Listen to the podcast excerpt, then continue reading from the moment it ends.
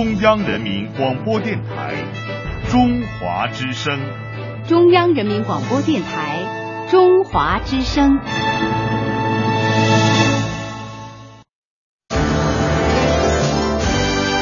中华之声正点播报。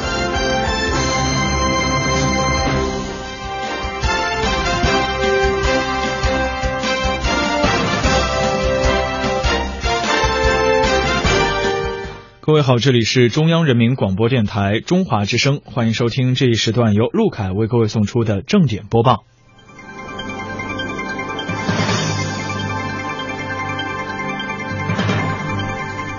首先，一起来关注头条消息。针对重特大事故多发态势，认真汲取天津港八幺二瑞海公司危险品仓库特别重大火灾爆炸事故的教训，国务院安全委员会是在十四号发出了紧急通知，要求立即在全国范围内深入开展危险化学品和易燃易爆物品的专项整治行动。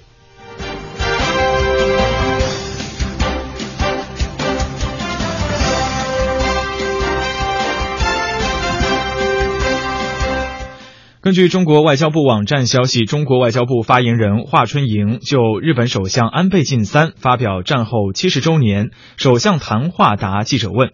发言人说，日本理应对那场军国主义侵略战争的性质和战争责任做出清晰明确的交代，向受害国人民做出诚挚道歉，干净彻底的与军国主义侵略历史切割，而不应该在这个重大原则问题上做任何的遮蔽。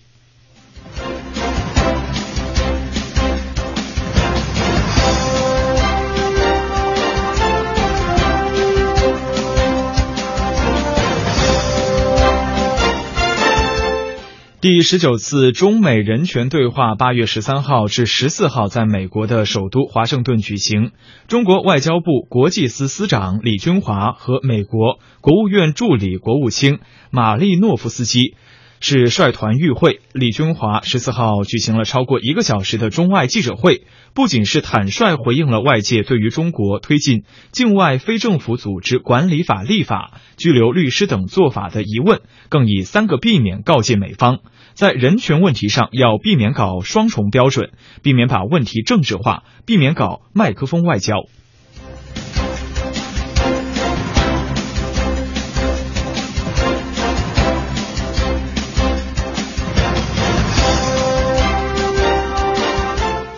国家旅游局规划财务司司长。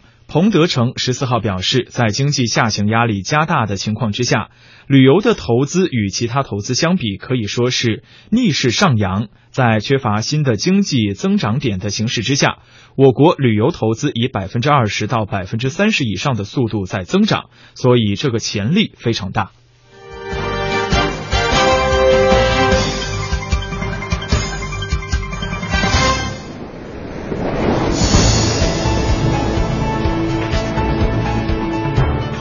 两岸新闻荟萃，每天准时正点播报。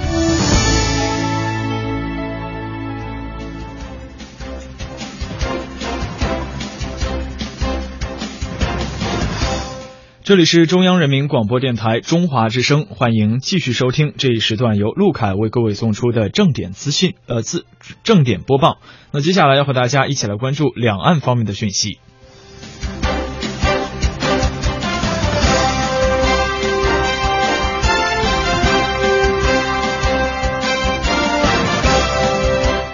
海峡两岸婚姻家庭服务中心十四号上午发布消息表示，将为在天津滨海新区危险品仓库爆炸事故当中受灾的两岸婚姻家庭提供临时的庇护和紧急的援助。该服务中心表示，中心时刻牵挂受灾民众和在天津的两岸婚姻家庭当事人的安危。如果有需要紧急转移安置的天津受灾两岸婚姻家庭，可以拨打两部专线的电话，分别是零幺零八四零八四七幺四、零幺零八四零八四二七三，中心将提供临时庇护和紧急援助。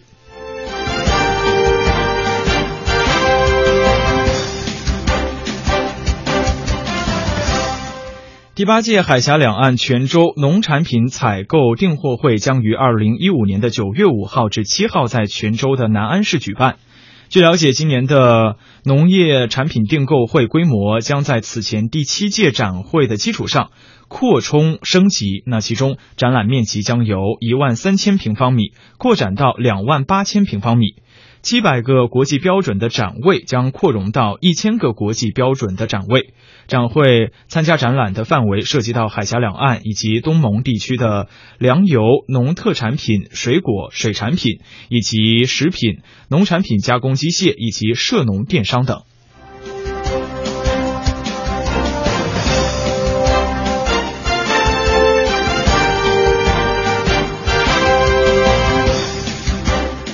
接下来，再把关注的目光转向国际，来看一组国际要闻。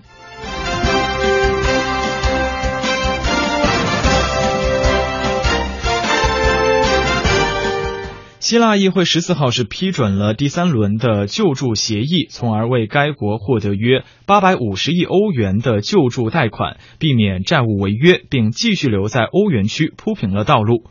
希腊议会三百名议员当中，有二百九十七人参加了当天的投票。法案是以二百二十二票赞成、六十四票反对和十一票弃权的投票结果获得通过。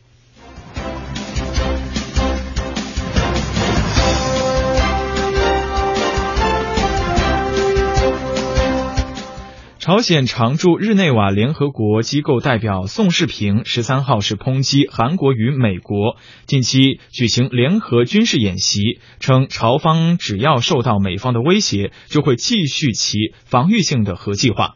宋世平当天在日内瓦接受媒体采访时表示，正当朝鲜半岛迎来光复七十周年之际，美国和韩国举行的联合军演是加剧了地区的紧张局势。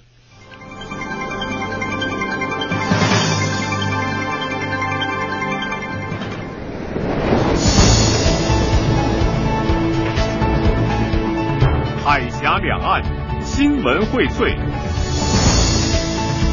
每天准时正点播报。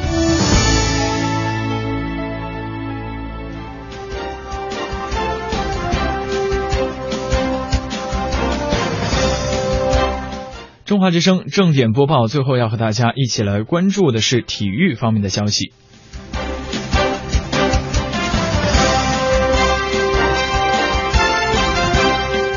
北京时间八月十四号的消息，二零一五年羽毛球世锦赛在雅加达继续进行。头号种子陈龙在男子单打四分之一的决赛当中以二比零获胜，他也是率先的跻身半决赛。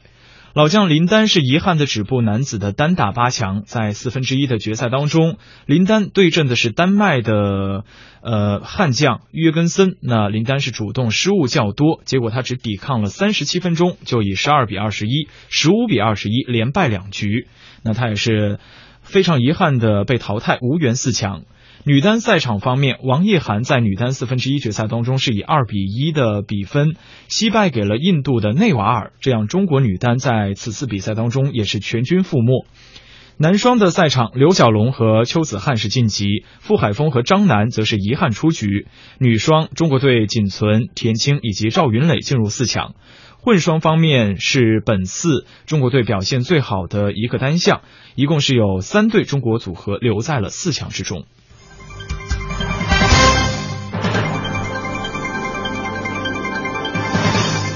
在十四号进行的国际射击联合会世界杯加巴拉站的男子五十米步枪三姿比赛当中，中国的新秀惠子成再度上演了大逆转，夺得了个人第四块的世界杯金牌。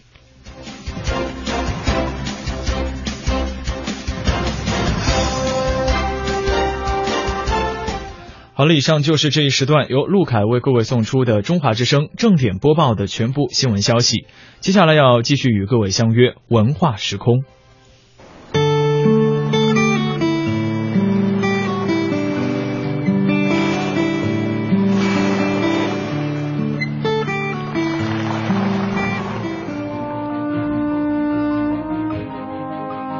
真实报道，客观评价，洞悉两岸风云。人文关怀，专业资讯，创造温馨生活。中华之声，新闻综合频道。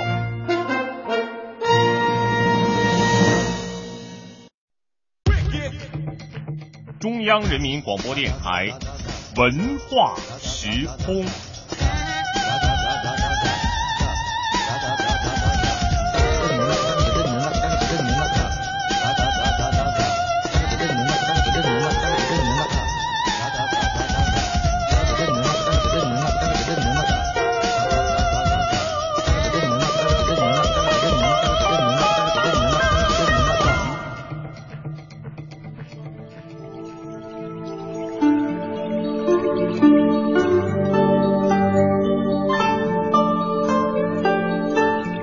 两岸的听众朋友，大家好，欢迎收听今天的中华之声文化时空节目，我是陆凯，非常开心与各位相约在节目当中。那在今天节目的一开始，是要和大家一起来听到的是为纪念抗战胜利七十周年，我们中央人民广播电台推出的二十集大型系列报道《歌声中的抗战传奇》。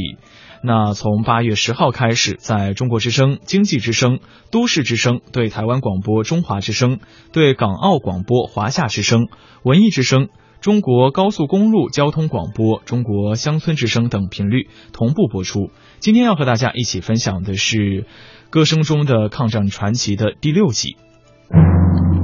难忘的经典旋律，不朽的抗战传奇。中央人民广播电台纪念抗战胜利七十周年大型系列报道《歌声中的抗战传奇》，请听第六集《我们的队伍像太阳》，采制中央台记者周雨婷。一九三九年，抗日战争进入战略相持阶段。中国共产党领导的八路军新四军建立根据地，开展游击战，保家卫国，英勇杀敌。捷报频传，在延安抗日军政大学，二十五岁的朝鲜籍作曲家郑律成和二十九岁的诗人公木，两个热血沸腾的年轻人迸发出炽热的创作激情。郑律成的女儿郑小提说。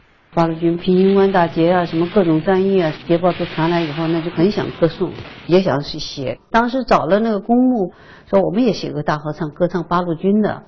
公墓的妻子吴斌说，两人受冼星海《黄河大合唱》的启发，酝酿写一部八路军大合唱。公墓同志说：“行吧，我就按你这个要求来写词，写好了一个嘛，就给你，你就去谱曲，十几天的功夫吧。”公墓同志就把八首词写完了，郑律成同志说：“那我来谱曲吧。”在简陋的窑洞里，郑律成哼着曲子，打着节拍，不时绕着一张白木扎桌子来回踱步。他挥笔写就的每个音符、每段乐句，都幻化成嘹亮的军号、刚劲有力的步伐、奋勇向前的信心。郑律成回忆。在创作《八路军进行曲》时，总觉得不够劲儿，得拿出点气魄来，就加上了第一句开头的引子：“向前，向前，向前。”一九三九年冬天，延安鲁艺音乐系将歌曲油印成册，在中央大礼堂组织了一次晚会，郑律成亲任指挥，进行专场演奏。此后。铿锵豪迈的旋律不仅在延安的机关学校传唱，更迅速传遍杀敌战斗的前线。著名作曲家、演奏家吴光瑞说：“这是因为歌曲唱出了抗战必胜的坚定信念。在当时敌强我弱的情况下，八路军进行曲歌曲的英雄形象都起到一种排山倒海的力量。”鼓动我们英勇的战士向前，奋不顾身，得到今天的胜利。所以说，这个战歌，战士唱，干部唱，学生唱，工人唱，全民唱，革命歌曲在战争当中起了一定的作用。八路军进行曲像进军的号角，穿越时空，一直伴随着人民军队成长壮大。见证着人民战争胜利的历程。解放战争中，它被改名为《中国人民解放军进行曲》。一九八八年，中央军委决定颁定为《中国人民解放军军歌》。听众朋友，您可以登录央广网中国之声官方微博、微信了解更多内容，也可以下载喜马拉雅音频客户端收听本期节目，还可以通过爱奇艺网站收看同名视频内容。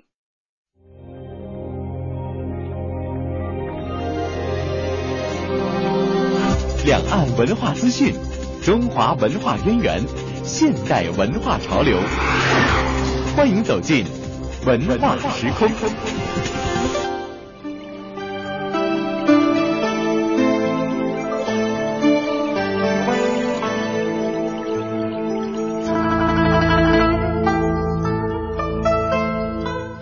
在今天文化时空的节目时间当中，要和大家接下来一起分享的是中央人民广播电台中国民乐数字频道二零一五年重点策划的诗词音乐赏析节目《诗遇见歌》。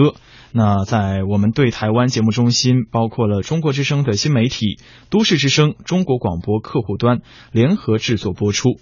那开播于上世纪八十年代的《阅读与欣赏》是中央人民广播电台的名牌节目，听众呢是将其奉为不见面的文学老师，更有后人概括为其三名：名人介绍名作，由名播音员播讲。如今媒体环境是发生了巨变，受众的收听习惯也不同以往，于是，在新的环境之下。寻求一种新的方式，将经典创新重现，也成为了当代广播人的一个探索方向。诗遇见歌就在这样的背景下应运而生。今天的节目当中，要和大家一起来聆听的是《诗遇见歌》的第一集《自由的歌》。春秋、西夏、香港、台北、东汉、盛唐、北宋、八零、老上海，在历史的某个瞬间。带你我穿行千古的诗行，在世界的不同角落，与你我咫尺天涯的歌唱。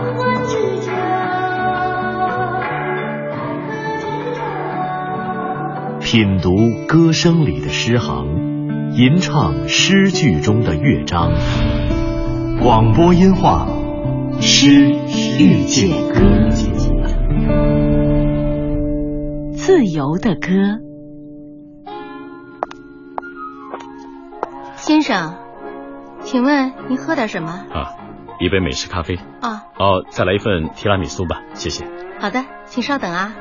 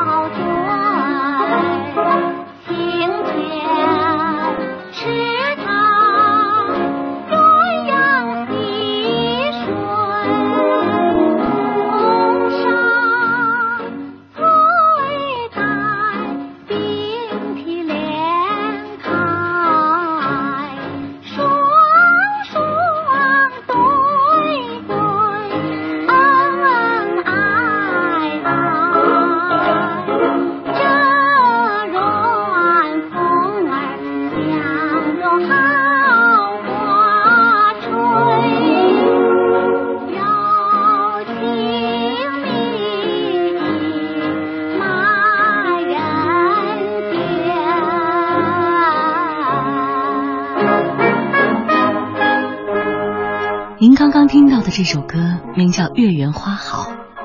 一九四零年，随着电影《西厢记》的热播，周璇清丽婉转的嗓音穿越隆隆的炮火，把这支《月圆花好》的美梦唱响神州，成为了老上海又一段经久不衰的招牌旋律。时光荏苒，岁月如梭，七十多年后的今天，当优雅的歌声再次响起，情歌里的恋人痴心依旧。可是还会有谁记得情歌外的那段佳话？遥想当年上海滩上那脍炙人口的天使与爱情。小胡，你不恨我吗？小胡，哼。我恨你。要不是姐姐叫我来，我从此再也不要看见你了。你姐姐？是你姐姐叫你来的吗？哎，上一次买东西给我、带我去吃东西那个人，嗯嗯，他今天又到我们家来了。嗯，他他在妈房间里讲我，我都听见了。嗯，我还看见他给钱给妈。哦。他们一定要卖掉我的。现在马上想办法还来得及呢。来，你过来，让我们替你想办法好吗？嗯。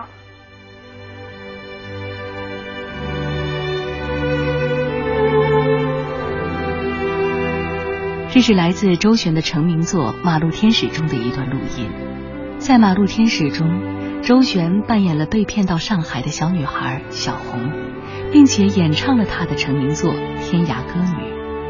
而在生活中，周璇也有着和戏中小红相似的人生经历，甚至她的名字也曾经叫做小红。一九三二年，十二岁的周小红走进了上海常德路上的明月歌剧社。这个长相甜美、嗓音更甜美的小姑娘，很快引得了作曲家严华的青睐。在严华的指导下，小红学会了识谱和弹琴，并且很快成了明月社里的金嗓子。一次在演出抗日歌舞剧《野玫瑰》的时候，由于小红领唱的《民族之光》点燃了观众的激情，高涨沸腾的现场气氛竟然导致演员们前后谢幕三次。从此，小红便以“民族之光”的歌词“团结起来，抗日救亡，要与敌人周旋于沙场之上”中的“周旋”两个字的字音，给自己改了新的名字。从那时起，人们发现十里洋场、异彩流光的大上海多了一个甜美的声音，她就是周旋。也同样是从那时起，人们发现。豆蔻初开，才华横溢的周璇身后站着一个老师，一个哥哥，一个恋人，他就是严华。于是，天使般的音色如同九月风，便有了浮云散，明月照人来；诗人般的旋律化作风儿蜜，才换来柔情蜜意满人间。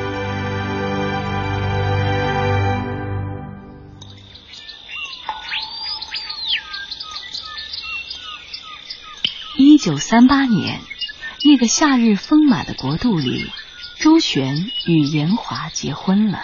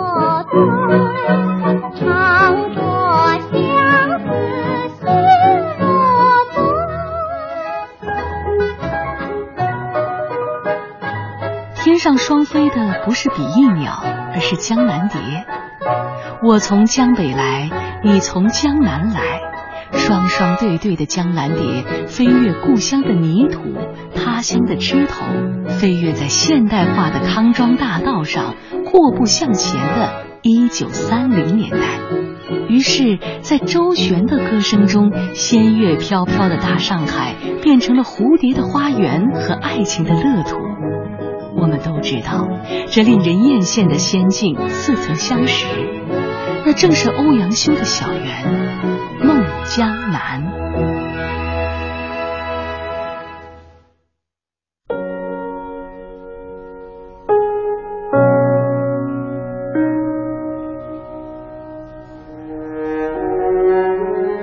江南别夏日似河郎全覆粉，心如函授爱偷香。天赋与轻狂，微雨后，薄翅逆烟光。才伴游风来小院，又随飞絮过东墙。长是为花忙。当周璇的歌声划过留声机的磁头与唱针，在空中飘扬，我们仿佛成为了置身于悠扬旋律中的一粒尘埃，邂逅于十里洋场一张又一张鲜活激情的东风面，畅饮在百乐门里一场又一场市民狂欢的夜未眠。显而易见，黑胶唱片中的化蝶的爱情。已不再是欧阳修笔下水蜜的风与轻薄的蝶，那些传统文人眼中矫揉造作的鸣虫，成为了鸳鸯蝴蝶的市民意象。他们代言着自由的爱情和爱情所赋予的人本高贵。当有着甜美嗓音的孤儿周小红成为了风靡全国的大明星，当广播报纸争相报道大明星夫妇在聚光灯外的寻常生活。上海，一座都市的繁华与文明，便化成了一双比翼齐飞的江南蝶，一对浓情蜜意的痴儿女。他们是周旋和严华，是千千万万的周旋和严华。他们飞越了那个造梦的时代，飞越了那座沦陷的孤岛，成就了身在孤岛向往家国的市民谱写的自由的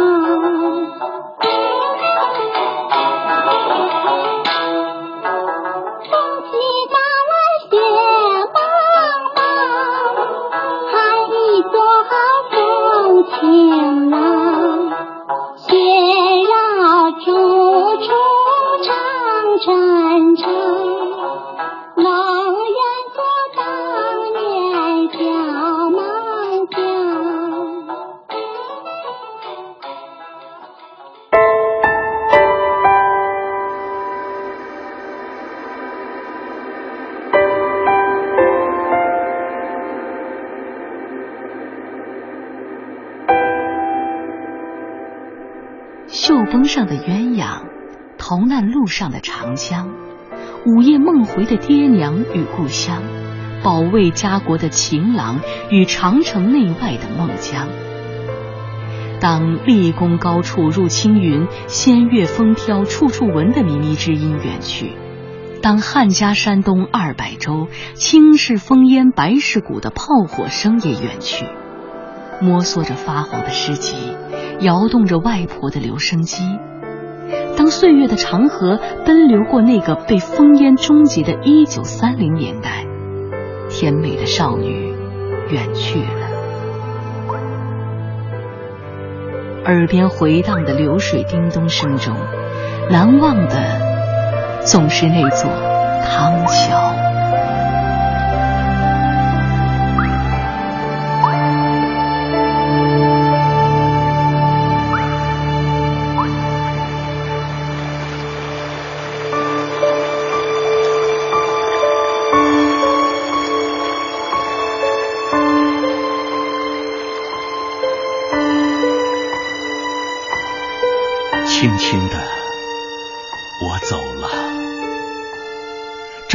我轻轻的来。我轻轻的招手，作别西天的云彩。那河畔的金柳，是夕阳中的新娘。波光里的艳影，在我的心头。软泥上的青荇，油油的在水底招摇，在康河的柔波里，我甘心做一条水草。那余荫下的一潭，不是清泉，是天上虹，揉碎在浮藻间。沉淀着彩虹似的梦，寻梦，撑一支长篙，向青草更清楚漫溯，满载一船星辉，在星辉斑斓里放歌，但我不能放歌，悄悄。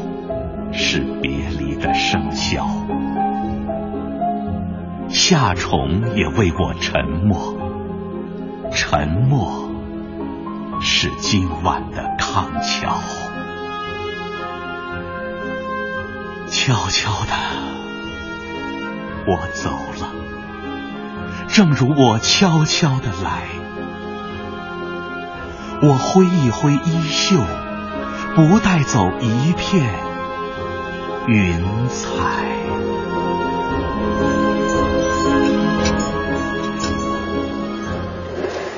徐志摩的诗与周璇的歌，百转千声的旋律与康河的水，成为了回溯往昔的轻舟与归途。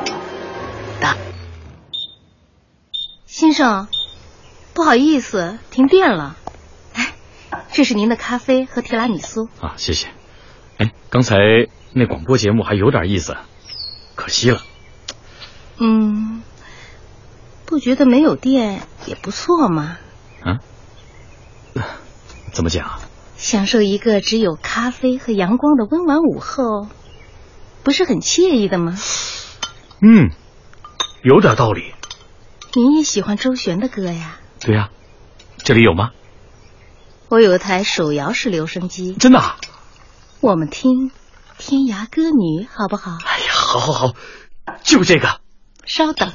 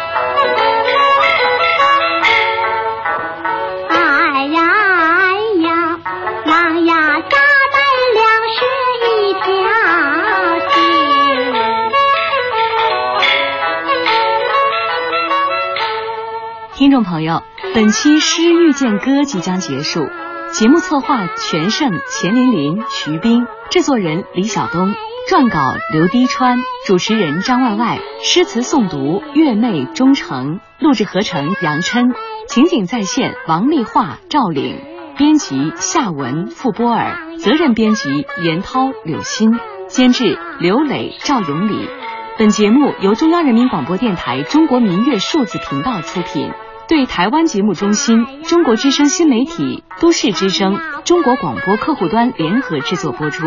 下期节目我们将一起诵读《诗经》，聆听邓丽君的经典老歌。再会。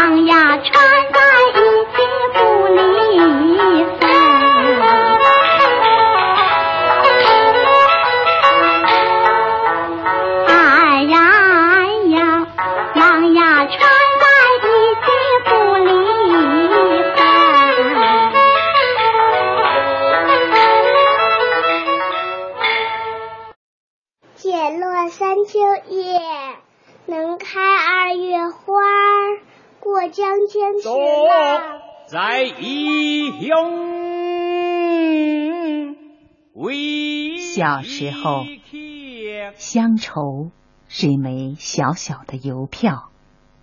我在这头，母亲在那头。书香袅袅，书香袅袅，两岸同声。中央人民广播电台《书香两岸》，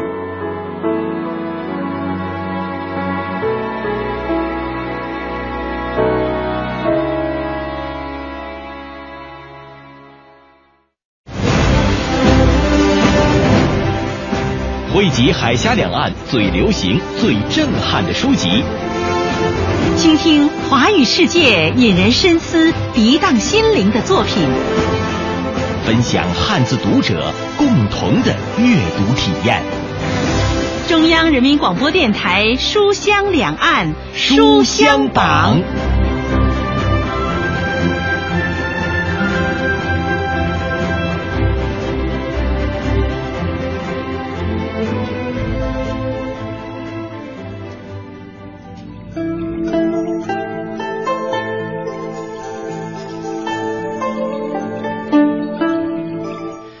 两岸的听众继续锁定频率，中华之声文化时空节目来到周末的时光，要和大家一起进入到的是书香两岸书香榜环节。那在今天的节目当中，陆凯要和大家一起分享并揭晓的是书香两岸二零一五年第三十期的书香榜。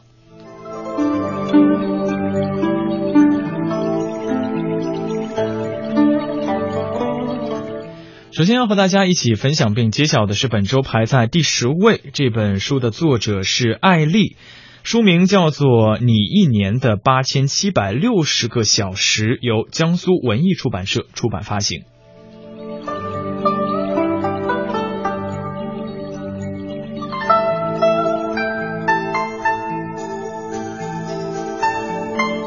那首先和大家来介绍一下艾丽哈，艾丽是现在在大陆一档视讯网站的人气视讯节目《奇葩说》当中的辩手。其实他真实的职业呢是呃大陆一个英语培训机构的老师。那所以在这本书写出的时候，呃英语培训机构的这个企业的 CEO 俞敏洪先生也是对他这本书，包括艾丽这个人做出了一系列的评价。他说：“艾丽让当下奋斗当中的年轻人看到了一种真实存在的成功的可能性。一个人即使没有任何背景，靠着日复一日的坚持和努力，学会聚焦，在一个领域做到极致，也能够闯出属于自己的一片天地。”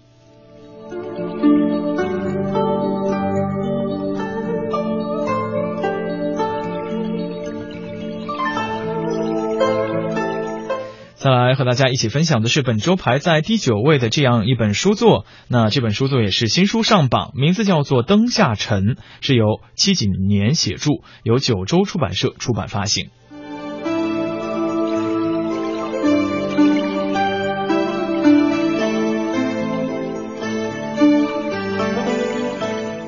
灯下沉》这本书也是收录了七锦年二零一零年至二零一五年期间的最新精选作品，当中是包含了短篇小说、散文、随笔、札记以及图文四色印刷、独特超长的拉页装帧，并随书是附赠了七几年摄影《黄昏收集者明信片》一套。内心杂草丛生的夜晚，你我都是孤灯下的飞尘，生活如灯，照亮我们在灯下起舞。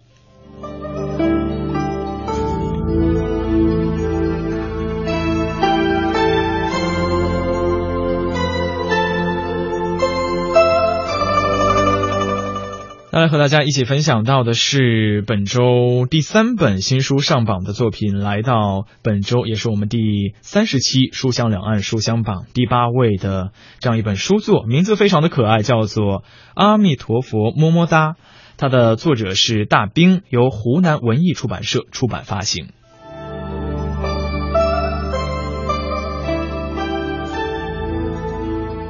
其实之前大兵也有很多本的专著登上了我们书香榜的榜单，比方说之前在今年呃上半年发行的一部作品叫做《乖摸摸头》。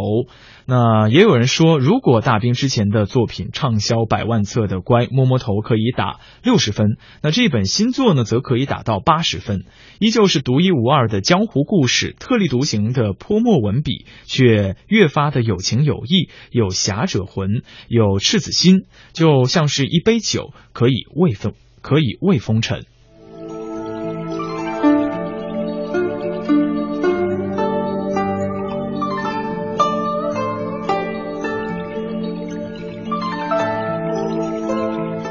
接下来要和大家一起分享的是本周排在第七位的这样一本书作，名字叫做《乐嘉写给单身的你》。那它的作者就是乐嘉了，长江文艺出版社出版发行。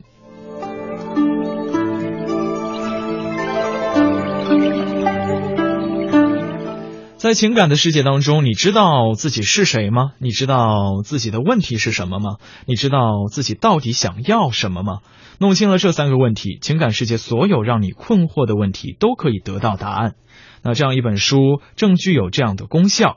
这是乐嘉的一本性格色彩两性情感的力作，主要呢是以性格色彩的理论，将男女的情感世界分成了四块：受伤、梦幻、耽误以及相处。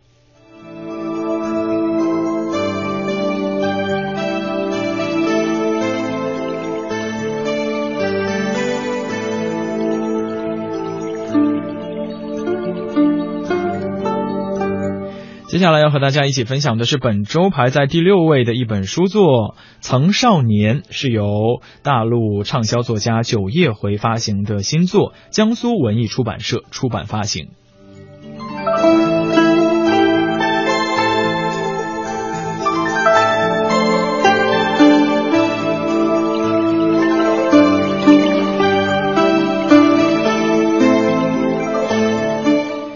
那一年，他身边有另外一个他，而他身边有着自己心爱的人。他们明明在一个世界当中，却又像隔着一个平行的宇宙。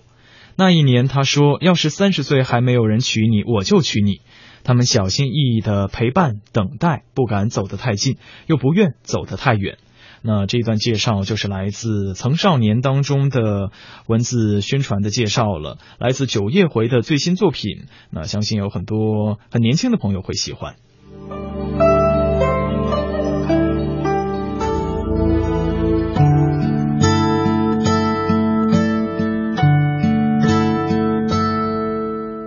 大大的城市，小小的我，小小的时间，慢慢的走，慢脚步，又清醒了几时，在这风中，在这风中。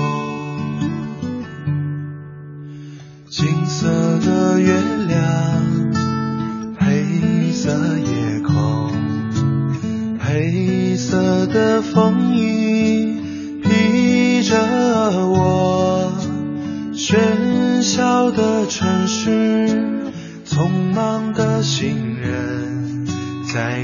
方流浪，在南方歌唱。那就走吧，谁知道前面是什么？那就走吧，停留在那里，风景是一样的。那就走吧，别忘了带上吉他和悲伤外壳。打开吧，我也可以是吟游诗人。或许吧，我也可以是流浪的诗人。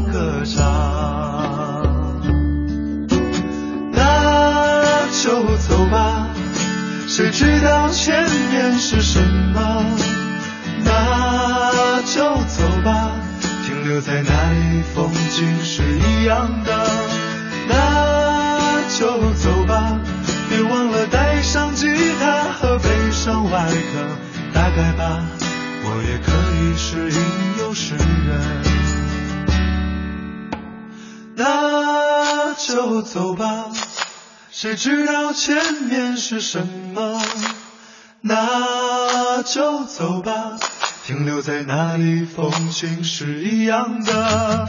那就走吧，别忘了带上吉他和悲伤外壳。打开吧，我也可以是吟游诗人。或许吧，我也可以是流浪的诗人。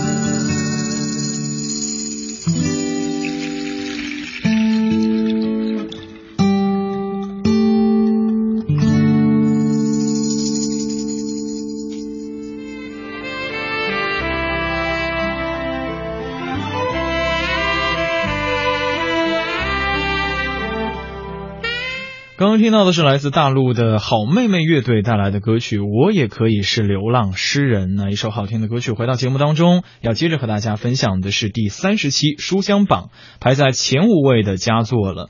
那首先一起来和大家揭晓并分享的是本周排在第五位《小松奇谈》第一卷，它的作者是高晓松，由江苏文艺出版社出版发行。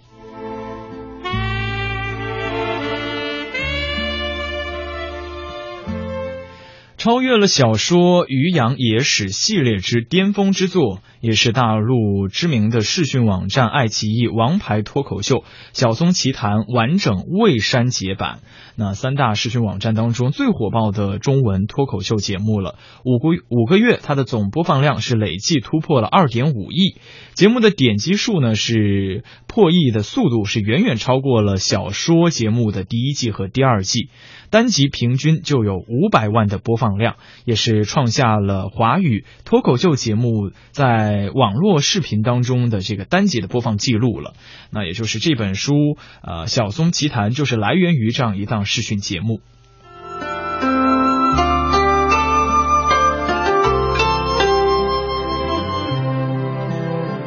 来到本周第四位，由周鸿祥写著的《我只是敢和别人不一样》，由北京联合出版公司出版发行。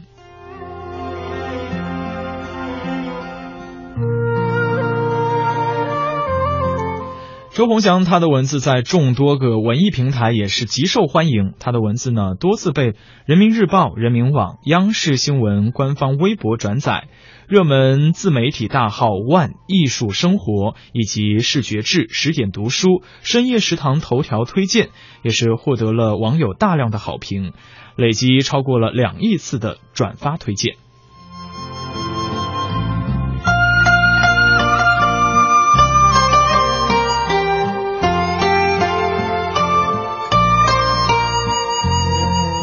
最后要和大家一起分享的就是本周排在前三甲的书作。那来到第三位，这本书的名字叫做《李小龙和我的旧时光》，由丁佩口述，袁太极编写，北京时代华文书局出版发行。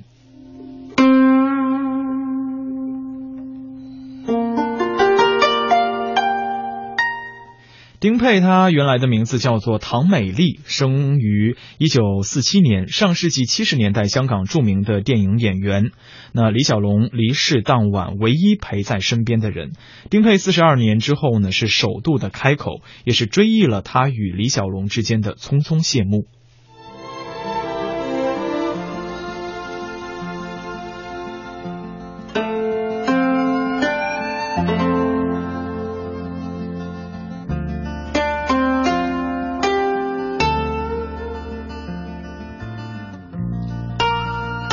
接下来要和大家一起分享的是本周也是排在我们书香榜第三十七，呃榜单当中排名第二位的这本书作，是由李尚龙写著的《你只是看起来很努力》，中国友谊出版公司出版发行。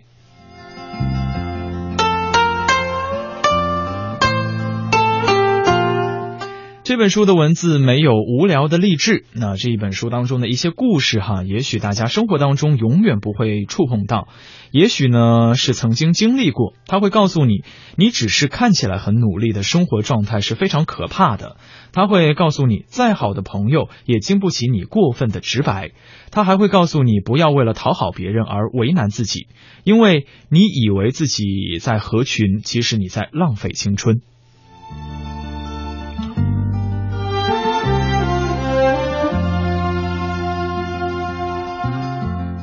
那最后要和大家一起分享的就是本周也是来到我们二零一五年第三十期书香榜榜单当中冠军位置的这本书作，名字叫做《二十四个比例》，由凯斯写著，邢世阳翻译，外语教学与研究出版社出版发行。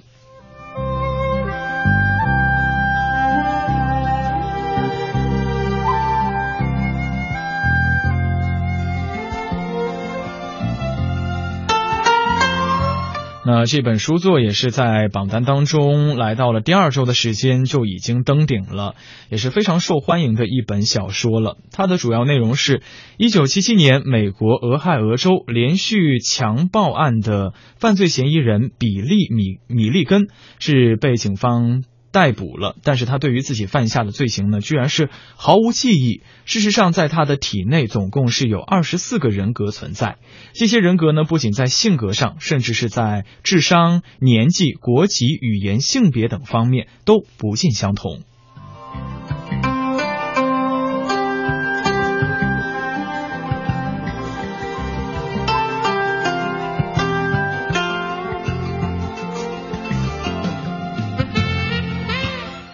好了，那以上就是我们二零一五年第三十期书香榜单的全部内容。当然，大家也可以继续向陆凯推荐好书，在新浪微博编辑你想推荐的书作，包括推荐的理由书香两岸读书会。下周的书香榜继续为大家推荐好书。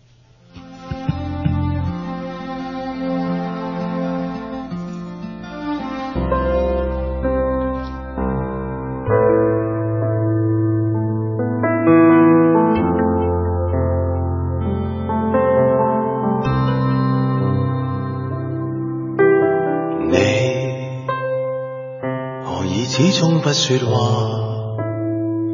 尽管讲出不快吧，事与期盼有落差，请不必惊怕，我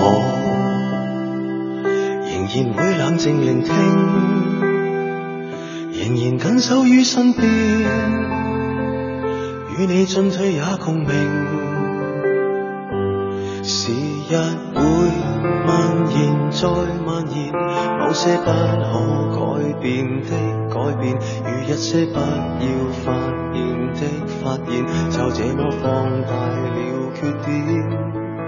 来让我问谁可决定那些东西叫作完美之前，我只懂得爱你。在每天。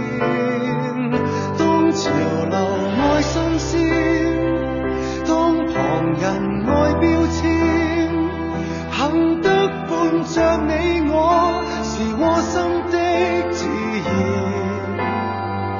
当闲言再尖酸，给他妒忌多点，因世上的摯愛是不计较条件，谁又可清楚看见？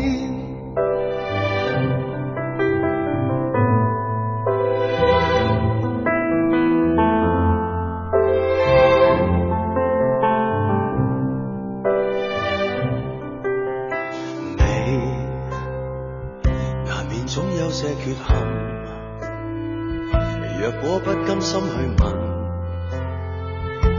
到最尾叫內心也長出裂痕。笑，何妨與你又重溫？仍然我說我慶幸，你永遠勝過別人。期待你沒完愛沒完，放開不必打算的打算，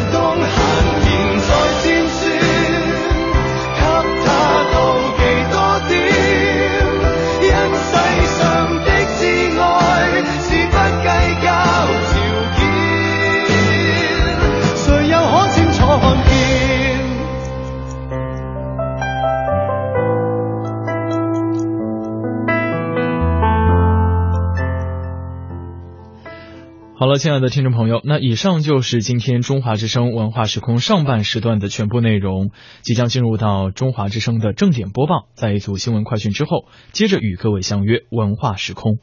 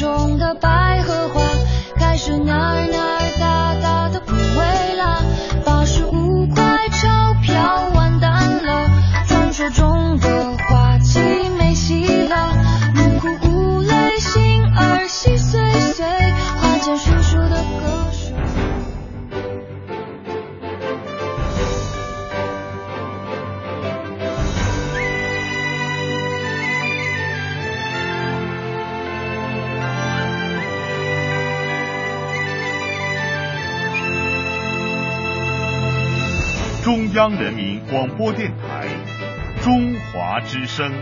中央人民广播电台中华之声。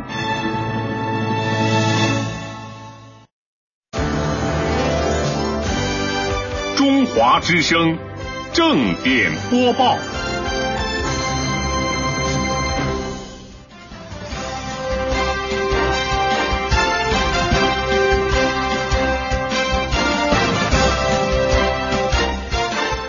各位好，这里是中央人民广播电台中华之声，欢迎收听这一时段由陆凯为各位送出的正点播报。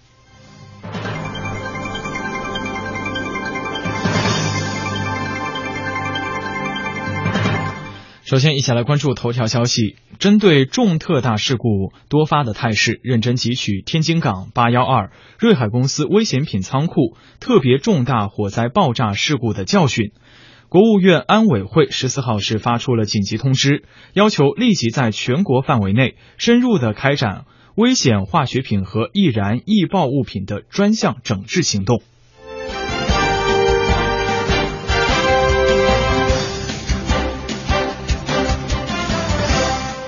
根据中国外交部网站消息，中国外交部发言人华春莹就日本首相安倍晋三发表战后七十周年首相谈话答记者问。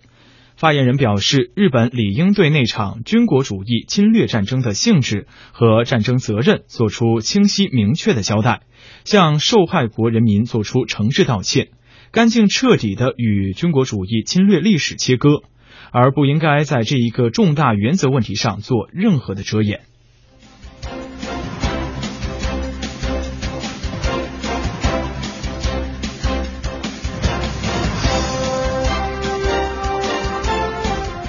第十九次中国美国人权对话八月十三号至十四号在美国的首都华盛顿举行，中国外交部国际司司长李军华和美国国务院助理国务卿马利诺夫斯基率团与会。李军华十四号举行了超过一个小时的中外记者会，不仅是坦率的回应了外界对于中国推进境外非政府组织管理法立法、拘留律师等做法的疑问，更以三个避免告诫美方，在人权问题上要避免搞双重标准。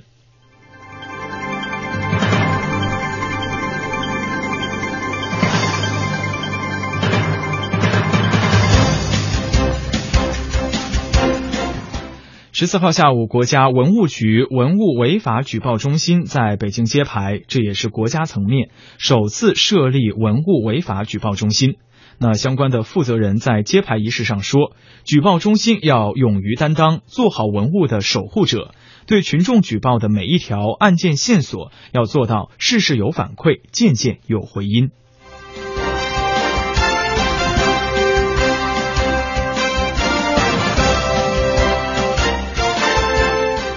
国家旅游局规划财务司司长彭德成十四号表示，在经济下行压力加大的情况之下，旅游的投资与其他投资相比，可以说是逆势上扬。在缺乏新的经济增长点的形势之下，我国旅游投资以百分之二十至百分之三十以上的速度在增长，所以这个潜力非常大。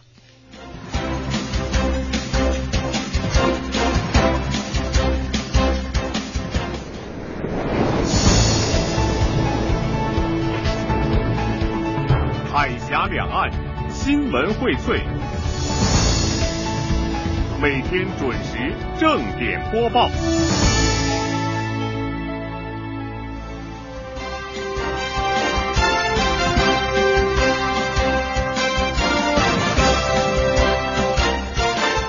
这里是中央人民广播电台中华之声，欢迎继续收听这一时段由陆凯为各位送出的正点播报。接下来要和大家一起来关注两岸方面的讯息。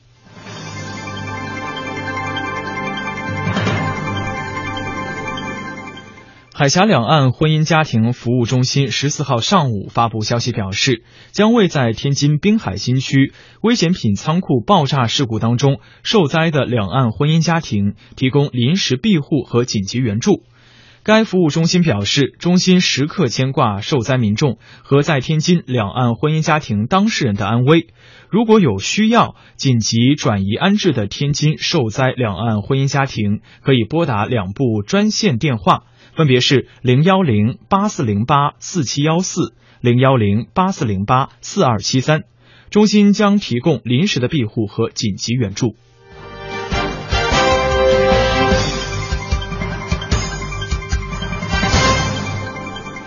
第八届海峡两岸泉州农产品采购订货会将于二零一五年九月五号至七号在泉州南安市举办。据了解，今年的农订会规模将在此前七届展会的基础上继续的扩容升级，其中展览面积将由一万三千平方米扩展到两万八千平方米，七百个国际标准的展位扩容到一千个国际标准的展位。展会参展的范围涉及到海峡两岸以及东盟地区的粮油、农特产品、水果、水产品以及食品、农产品加工机械以及涉农电商等。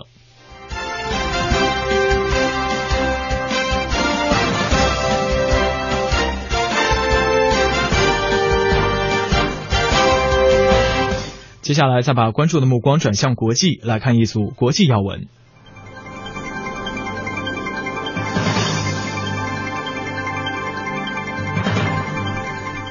美国驻古巴使馆十四号在古巴的首都哈瓦那重新开放，并举行了升旗仪式。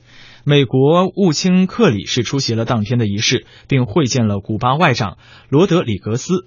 美国和古巴关系从上世纪六十年代开始恶化。美国于一九六一年关闭了驻古巴使馆，并从一九六二年起对古巴实施全面的禁运。去年十二月，美国古巴关系在中断半个多世纪之后出现缓和迹象，双方上个月的二十号正式恢复了外交关系。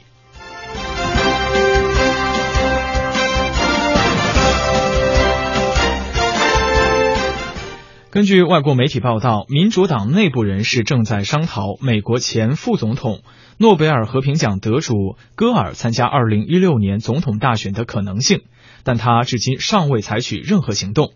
戈尔及其党内支持者正从资金和政治这两方面探讨竞选总统的可能性，感觉可能性会比过去几个月高。戈尔的前助手据称也是参与到讨论之中。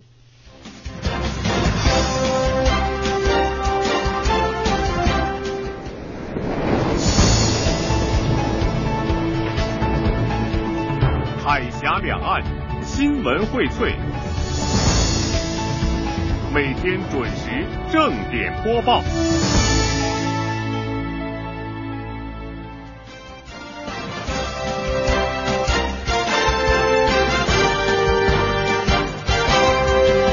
中华之声正点播报，最后要和大家一起来关注体育方面的消息。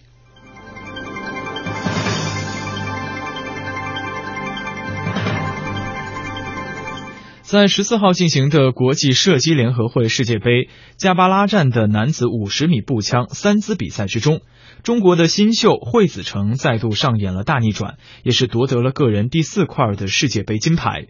世锦赛的冠军朱启南因致命失误而获得了第三名，小将林月美则在女子十米气手枪比赛当中摘得银牌。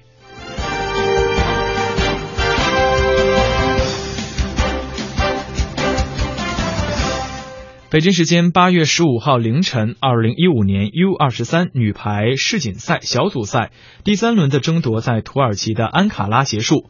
面对此前同样保持不败的劲敌多米尼加，中国女排主动得分能力弱于对手，遭到零封。那三局比分分别是十九比二十五、十九比二十五和十八比二十五。此役的落败使得中国竞争 B 组头名的希望也是骤减。多米尼加在斩获三连胜之后领跑本组。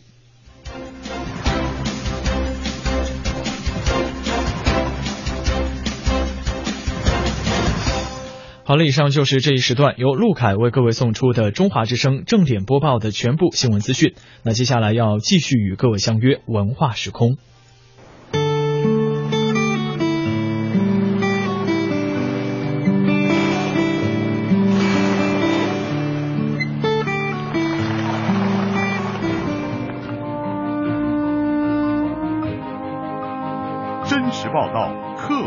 下洞悉两岸风云。人文关怀专业资讯创造温馨生活。中华之声新闻综合频道。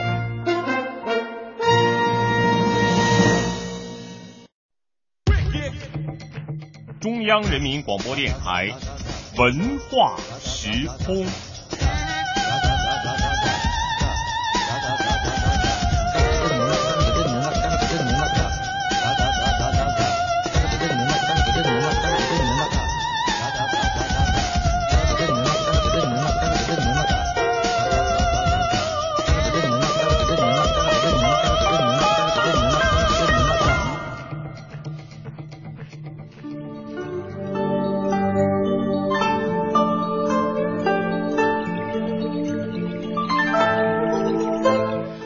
的听众继续锁定频率，中华之声文化时空节目依依然是陆凯与各位相约。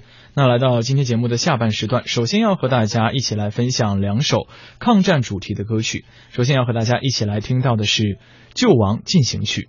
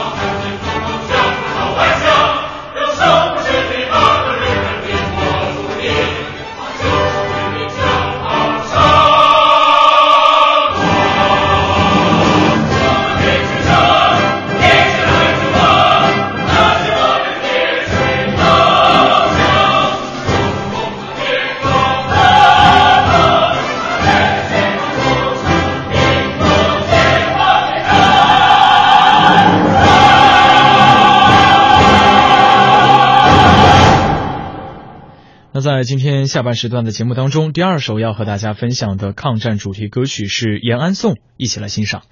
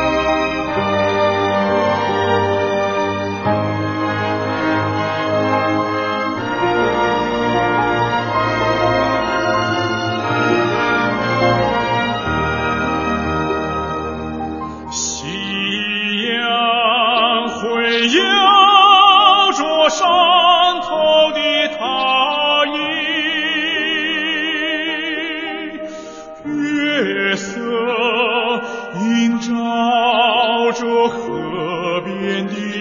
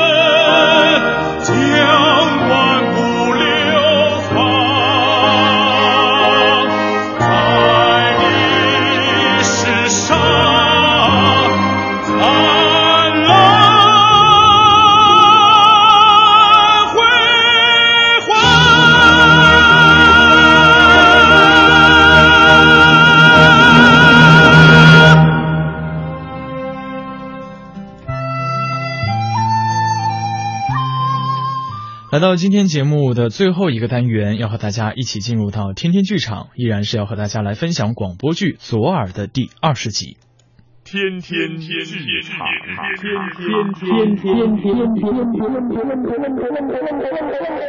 天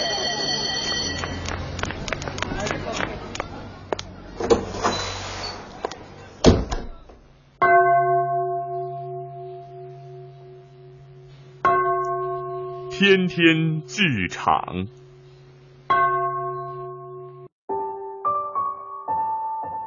许毅就这样消失了，不再进入我的生活。虽然我们还在一个城市，但再也没有一丁点音讯。或许他早已经忘了我，我也正在努力的忘掉他，这样也好。我曾经以为会坚守一生的爱情，最终成了一个我自己都不愿面对的可笑伤口。我换了手机号码，除了家人和由他，没有人知道我的新手机号。由他并不知道我失恋的事，偶尔发来短信，还会问候许毅。我几乎不再上网，报上的新闻说博客开始流行了，好多明星都有了自己的博客，我的博客却再也没有更新过。我坐在丽江古城水边的一家小店，吃着一个玉米棒，忽然从眼角余光里看到一个熟悉的身影，张漾。他戴着鸭舌帽，背着一个大包，也是独自一人。我把头迅速低下，心跳个不停。张漾并没有看见我，他的身影晃了一下，消失在人群中。其实我也不能确定那就一定是他，一切都不过是梦罢了。现在的我，早已习惯了梦境的虚无和残忍。我回到自己住的那间小小客栈，躺在床上休息。突然听见有人敲门，张漾，真的是他，原来我没看错。小耳朵，果然是你。你是怎么找到我的？我看到你，所以一路就跟踪你来了。你一个人啊？对啊。不让男朋友陪你吗？嗯。这里挺好的。哎，明天我们一起去爬雪山，好不好？好啊，好啊。丽儿，你说话不算数啊。嗯，怎么了？你答应过的，要是换手机号会告诉我。哎，你不是从来都不打电话给我吗？我打过，这学期开学我就打了，谁知道你已经换掉了。嗯。啊，我住的客栈离这儿不远，不过今晚我就住到这家来，住你隔壁。我问过了，还有房间。啊，好的。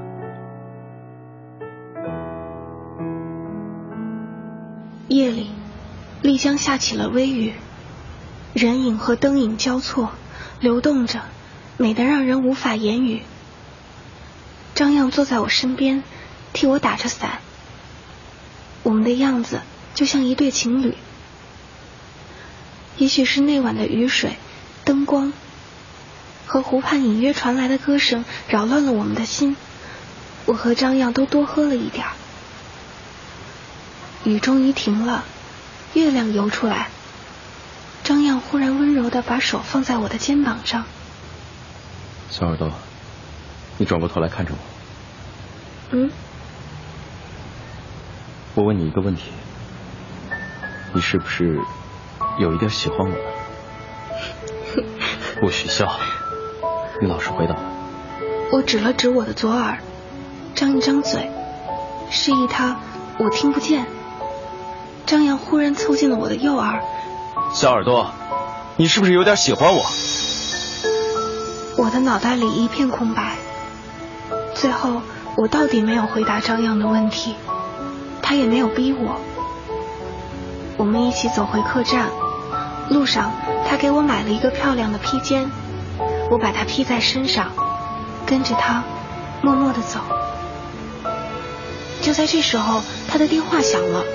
他停下来接，我继续往前走，听见他对着电话那头大吼：“我叫你不要打了，你再打来也没有用的。”我越走越远，后面的话再也听不见了。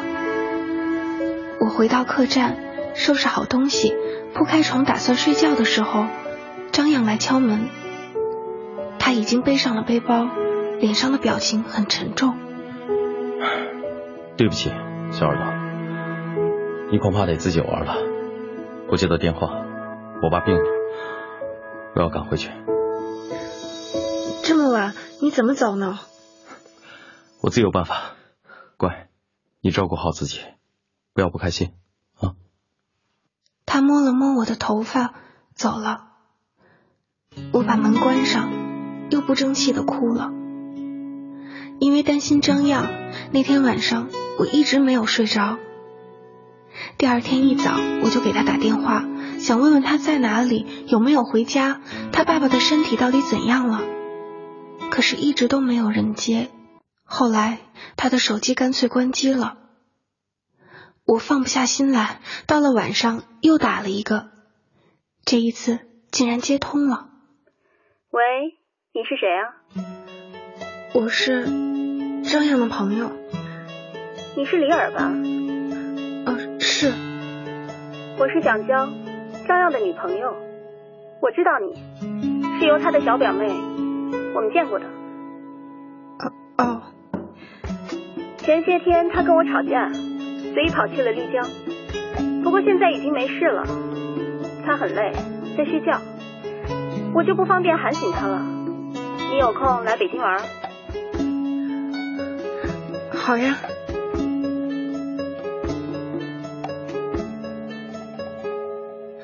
回到上海，我在火车站附近的一家小店又换了一个电话号码。其实我不用怕什么，但我又确实怕着什么，所以还是换了比较好。这世上哪有什么真正的爱情呢？现实安稳才是最好的。推开宿舍门的时候，我发现室友都用奇怪的表情看着我。李尔，你。不是在丽江出事了吗？啊，出事儿？你，哎，我们跟你说不清楚，你去问林吧。哦，我飞奔到图书馆，林站在借书台里，正在给人办借书手续。看到我，他飞快的冲出来，一把抱住我，上上下下的看。你没事吧？没事吧？丽儿，你要吓死我！到底怎么了？徐毅说你在丽江出了车祸，病危住院了。难道不是真的？什么？你借了他多少钱？七千块，我全部的积蓄。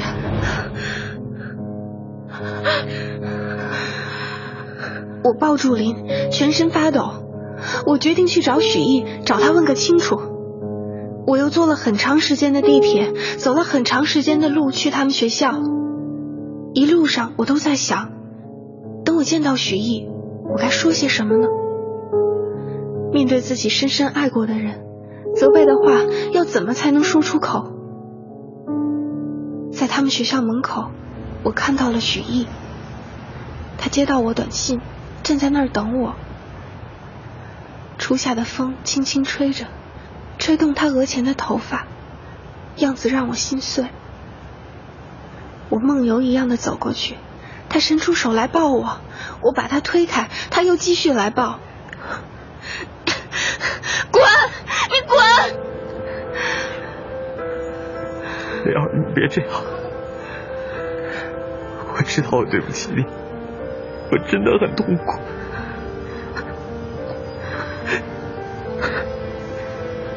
你到底怎么了？到底为什么要这样？我爸爸出狱了，他说他是被人家冤枉的，他整天缠着我，我真的很烦。你你知不知道，玲儿，我想你，你不要离开我，我天天都在想你。在出来之后没有工作，我很累，我真的很累，玲儿。我知道你对我好，现在终于知道。你先放开我，这是在学校门口，我们找个地方慢慢说，好吗？好。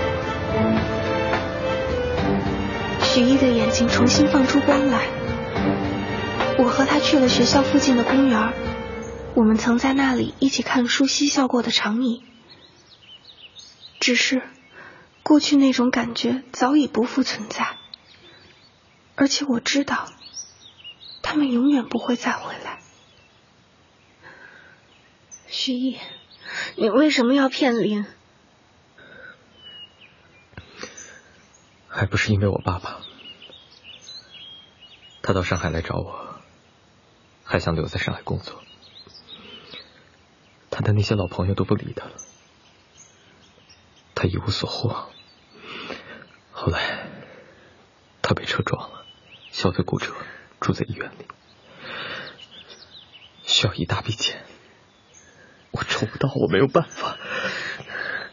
够了，你编的故事可以演电视剧了，徐毅。你知道我最不能忍受的是什么吗？就是谎言，谎言。在你心里就是这样一个人吗？是的。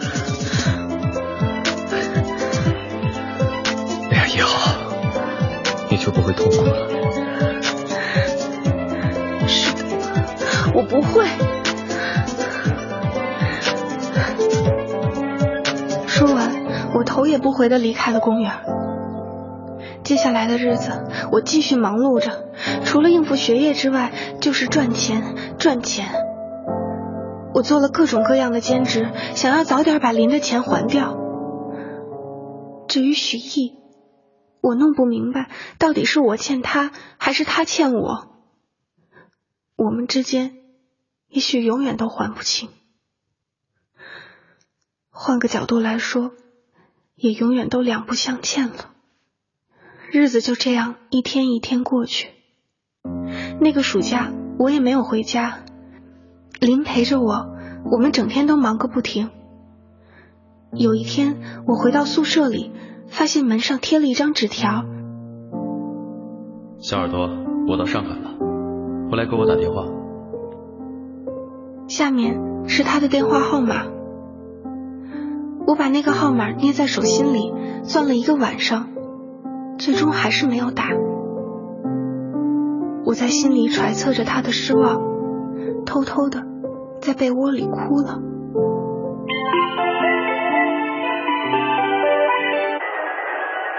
喂，李尔，林，你可不可以大声一点？你那边好吵啊！我已经很大声了，你猜我看见谁了？汤姆克鲁斯，是你们家许帅了。我半天没吱声，他早就不是我家的许帅了。不过我没叫他，上次的事情总有些尴尬吧。我就是想告诉你，你呀可能误会他了，他跟你应该没有撒谎。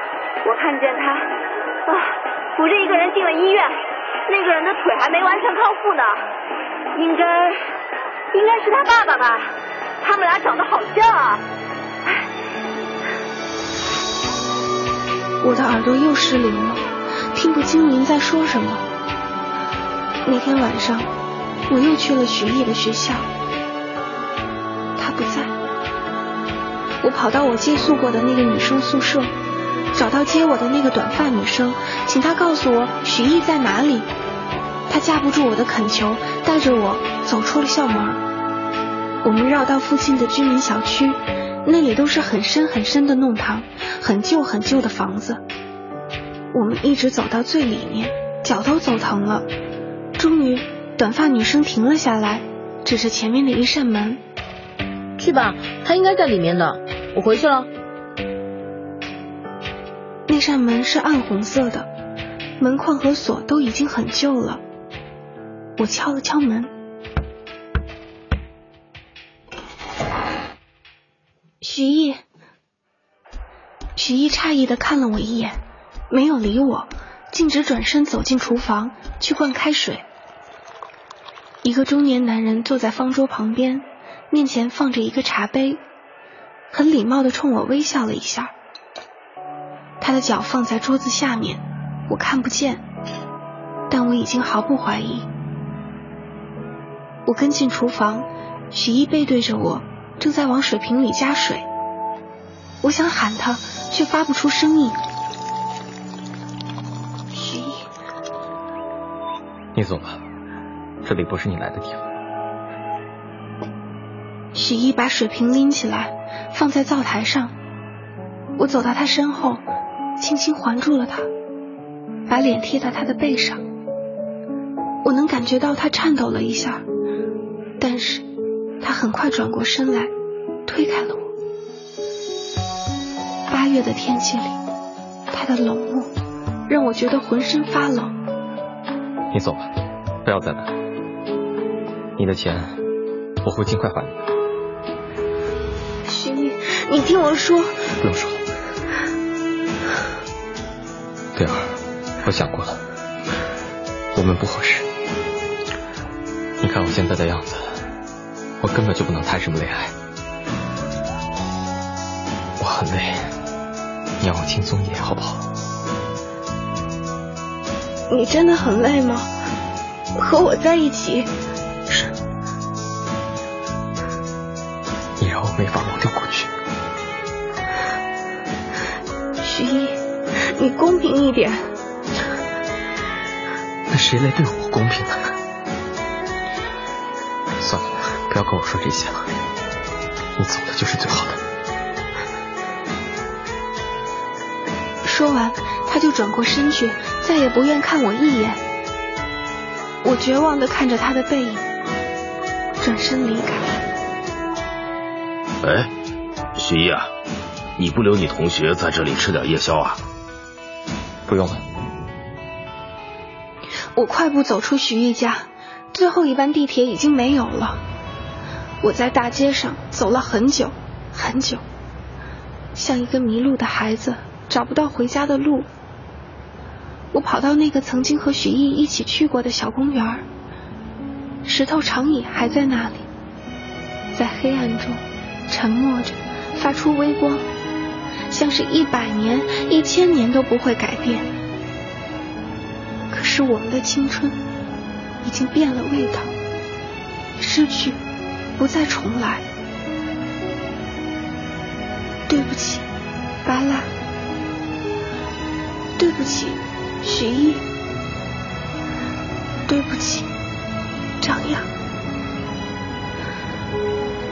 那么多、那么多的对不起，我该说给谁去听呢？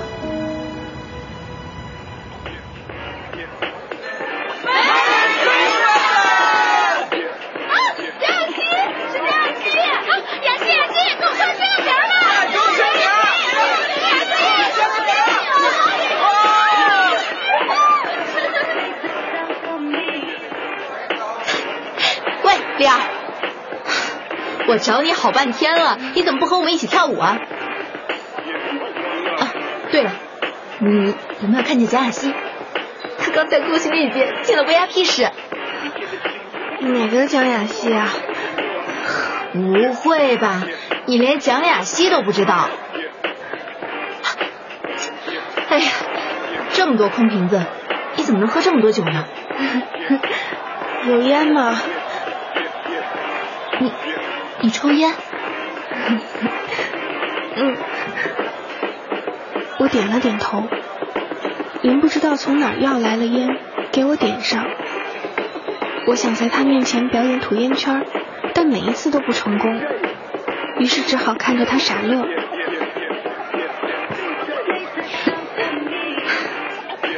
李儿，你知道我为什么喜欢和你在一起吗？嗯。为什么？你真是一个谜一样的女孩。我的心酸楚的疼起来，为这句似曾相识的话，好像是很多年前有人曾经对我说过，但无论我怎么努力，都再也想不起那个人的样子。我弄丢了他的手机号码，隔着茫茫两地的距离。所有的一切只剩下一个模糊的轮廓，就像遥远的少年时代，千山万水再难相逢。我夹着烟站起来，脚步踉跄的走到酒吧外面，看样子要下雪了，天上一颗星星都没有，寒冷的风刺骨的穿过，林从后面跟上来扶住我，我丢掉烟头。转身抱着他哭了。第二天我没有去上学，在宿舍里躺了一整天。晚上是圣诞节，体育中心有演出。林不知道从哪里批发来一大堆荧光棒之类的东西，硬要拉着我一起卖。积蓄了一天一夜的雪终于落了下来，铺天盖地。我捏着一大堆彩色荧光棒，站在体育场门口，看到巨大的海报上有一张非常熟悉的面孔，穿一身红色的衣服，笑容很灿烂，旁边写着他的名字蒋雅熙。蒋雅熙，荧光棒，荧光棒，支持你的偶像！来，望远镜，望远镜，让我们看清你的偶像！来看一看，看一看，荧光棒，荧光棒，看清你的偶像！哎，你怎么了，丽儿？干嘛看着海报发呆？嗯，我想，我认识他。你说蒋雅西？不会吧？昨天晚上他去了酒吧，你不是说还不知道他是谁吗？嗯，他是我的校友。不会吧？他最近很红的，新出的专辑卖的特别好。听说他是在香港长大的。怎么会是你的校友？我转过头又去看海报，研究上面那张化了妆的精致的脸。雪越下越大，挡住了我的视线。林兴奋的把两只手里的东西拎起来，摇晃着。看我，业绩不错，你呀要赶快加油。哎，这个圣诞节真是有气氛。丽儿。等一下，我们溜进去看演出吧。可是我们没有票啊。相信我，我有办法。他果然有通天的本领。林打了一个电话，不知跟人说了些什么。演唱会开始一刻钟之后，一个矮个子男人从里面走了出来，把我们接进了体育场，还是内场。我一进去就看到了他，那个蒋雅希，他正在台上热舞，台下的歌迷挥动着手里的荧光棒，表情狂热。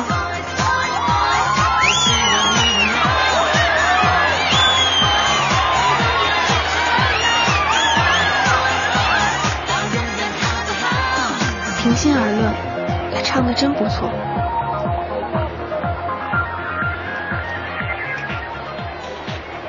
下面我为大家唱一首女人喜欢的歌，也是我的成名曲，和刚才那首不同。这是一首很安静、很伤感的歌。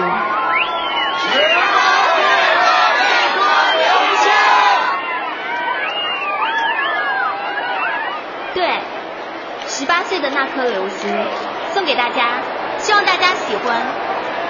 在这个飘雪的圣诞节，雅西祝愿每个人都能拥有甜蜜的爱情。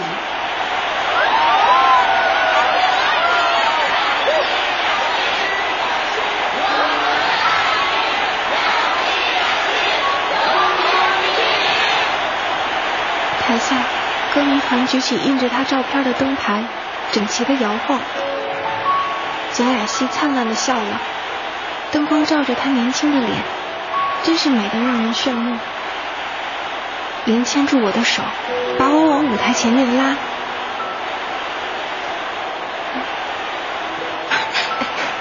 我们上去看清楚一点，看看到底是不是你的校友。要真是的话，说不定能弄个签名哦。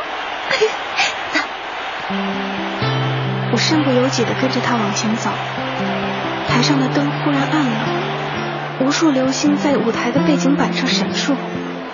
他坐在台阶上，轻轻唱起来。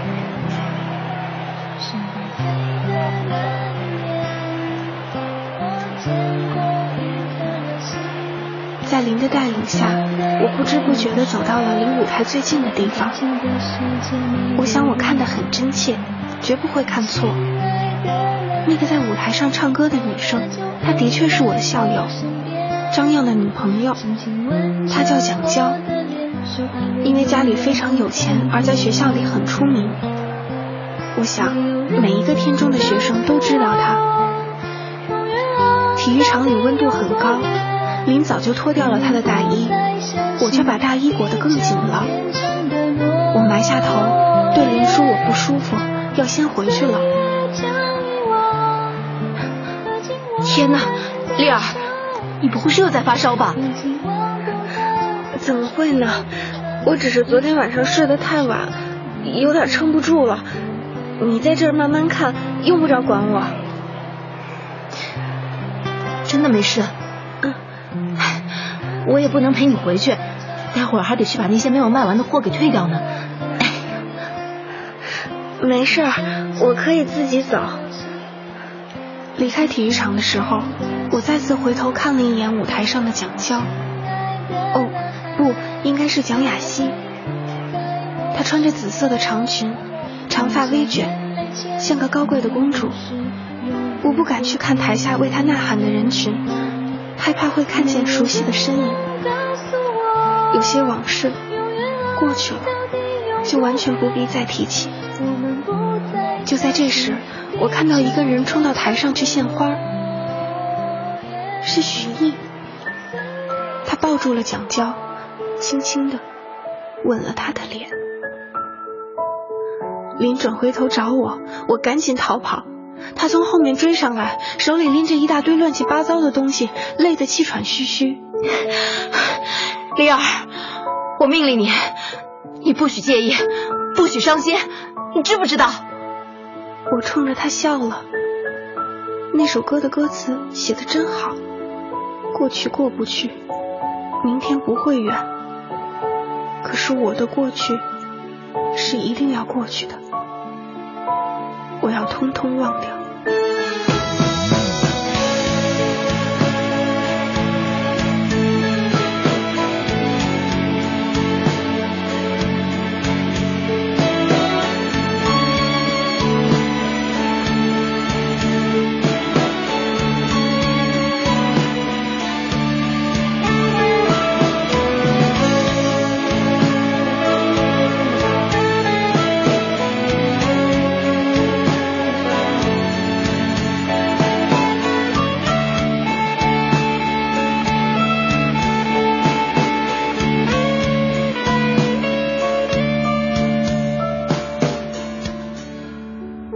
个春节，我回到了家里，由他来车站接我。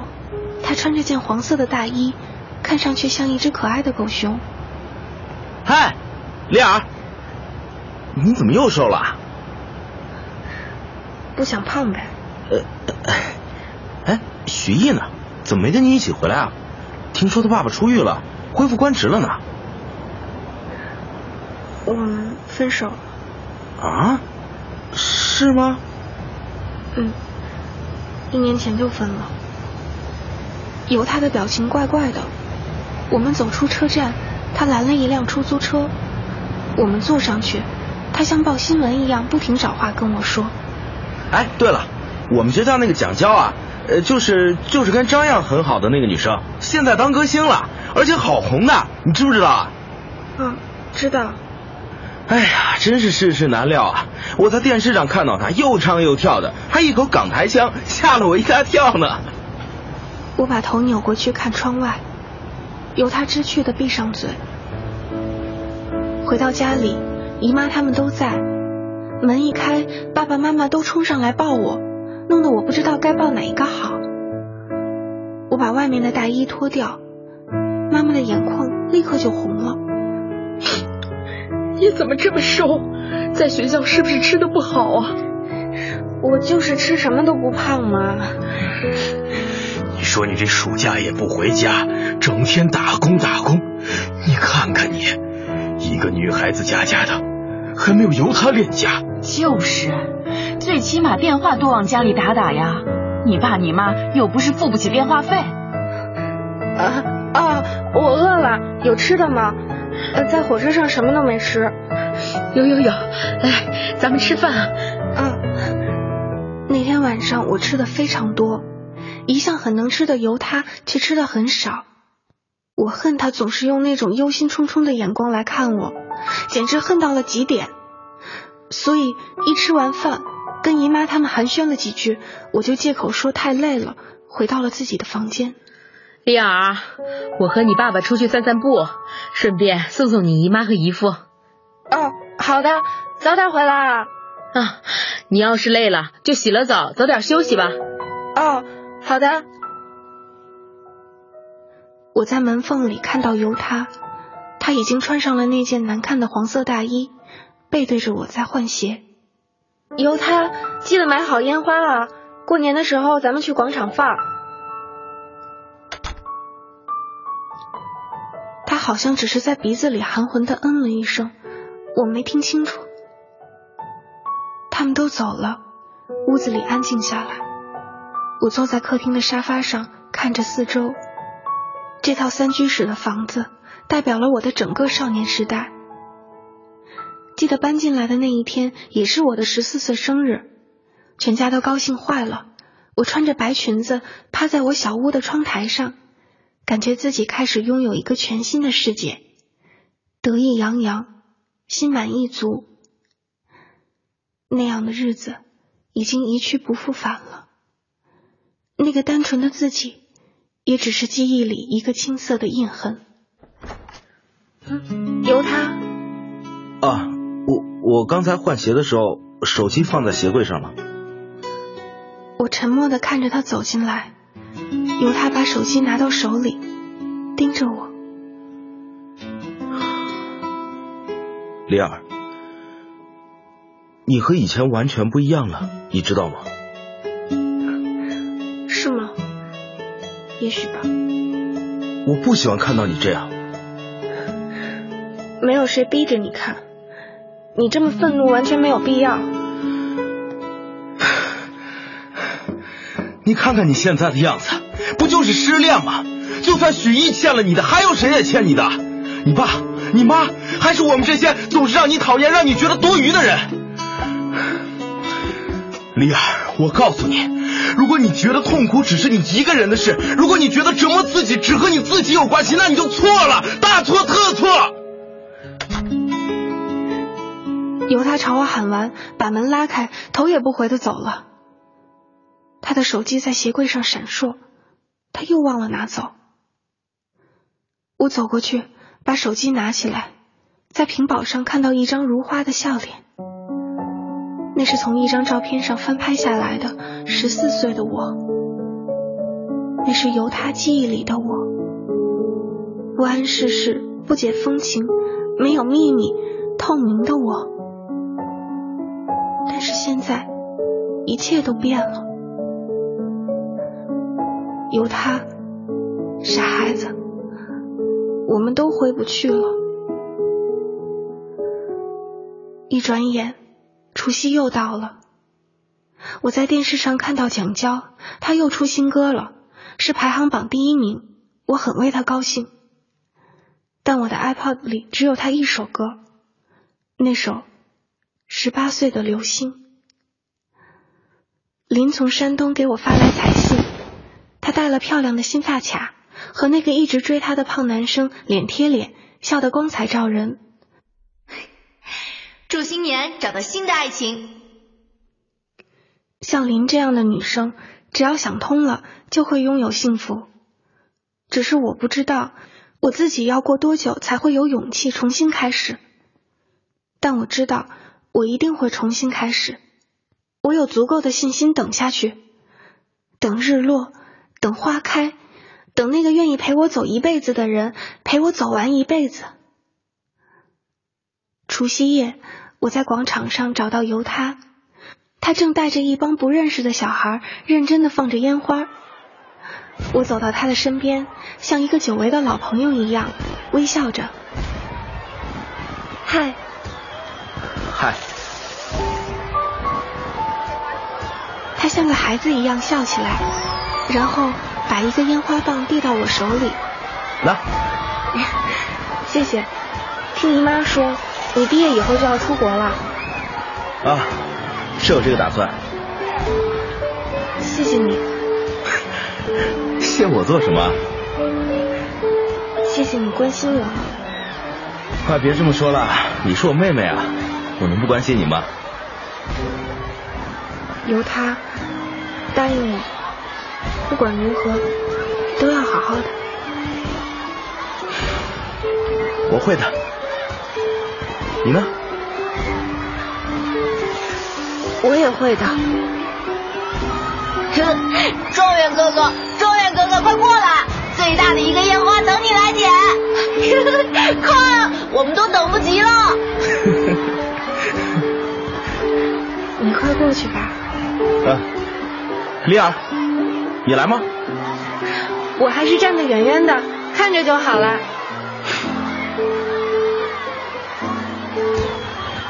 由他被小孩子拉走了，我看着地上是他买的一大堆烟花爆，心里一动，抱起其中的一小捆，朝郊外走去。那条路还是一如既往的黑，我走得飞快，像是要去赶赴一场非去不可的约会。多亏脚下轻便的跑鞋，让我有像飞一样的错觉。我怀抱着烟花，在旧的一年的最后一天。最后一个小时，做一个最任性的孩子。我很快就到了那里，那栋废弃的房子，那个无数次在记忆中、在梦中出现的屋顶，像童话里的城堡一样，充满诱惑，甚至闪闪发光。我把烟花塞进大衣，轻车熟路的爬上去。等我站在屋顶上的时候，我看见。前方有一颗红色的，像星星一样的东西，在忽明忽暗的闪烁，是烟头，有人在上面抽烟。我吓得往后退了一步。小耳朵，你终于来了。我像是被施了魔法，一动也不能动。那个人站起身来，迅速走到我面前，一把抱住了我。张漾。有一瞬间，我想推开他，但他的手臂好有力，让我不能动弹。我感觉到他怀里的温度，他的身子紧紧的贴着我，嘴唇滑到我的左边脸颊，滑到我的左耳。能听见我说话吗？嗯。那就好。你知道吗？医学专家证明，甜言蜜语一定要讲给左耳听。如果你听不见，我就带你去治病，哪怕用一辈子的时间我也非要治好你不可。张漾，不许动，乖乖听我说话。我浑身发抖，我预感到他要说什么，我觉得我快要昏过去了。这突如其来的幸福让我无法抗拒。然后，我的左耳清楚的听见他对我说：“我爱你，小耳朵。”我爱你，小耳朵。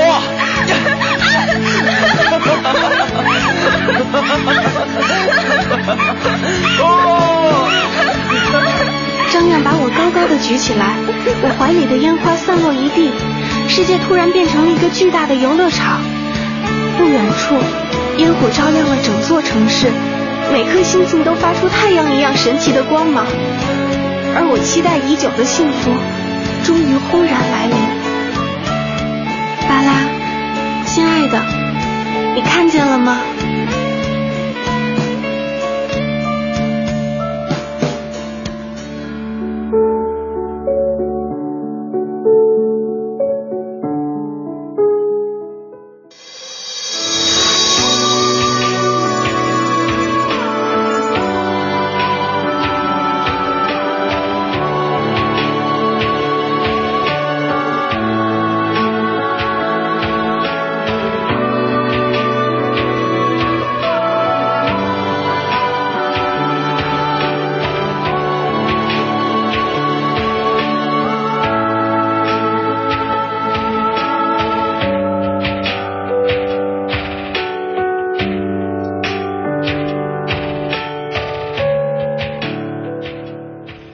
亲爱的听众朋友，以上就是今天中华之声文化时空节目的全部内容。陆凯在北京，代表今天的责任编辑波尔，感谢大家的陪伴和收听。明天同一时间与各位相约文化时空，不见不散。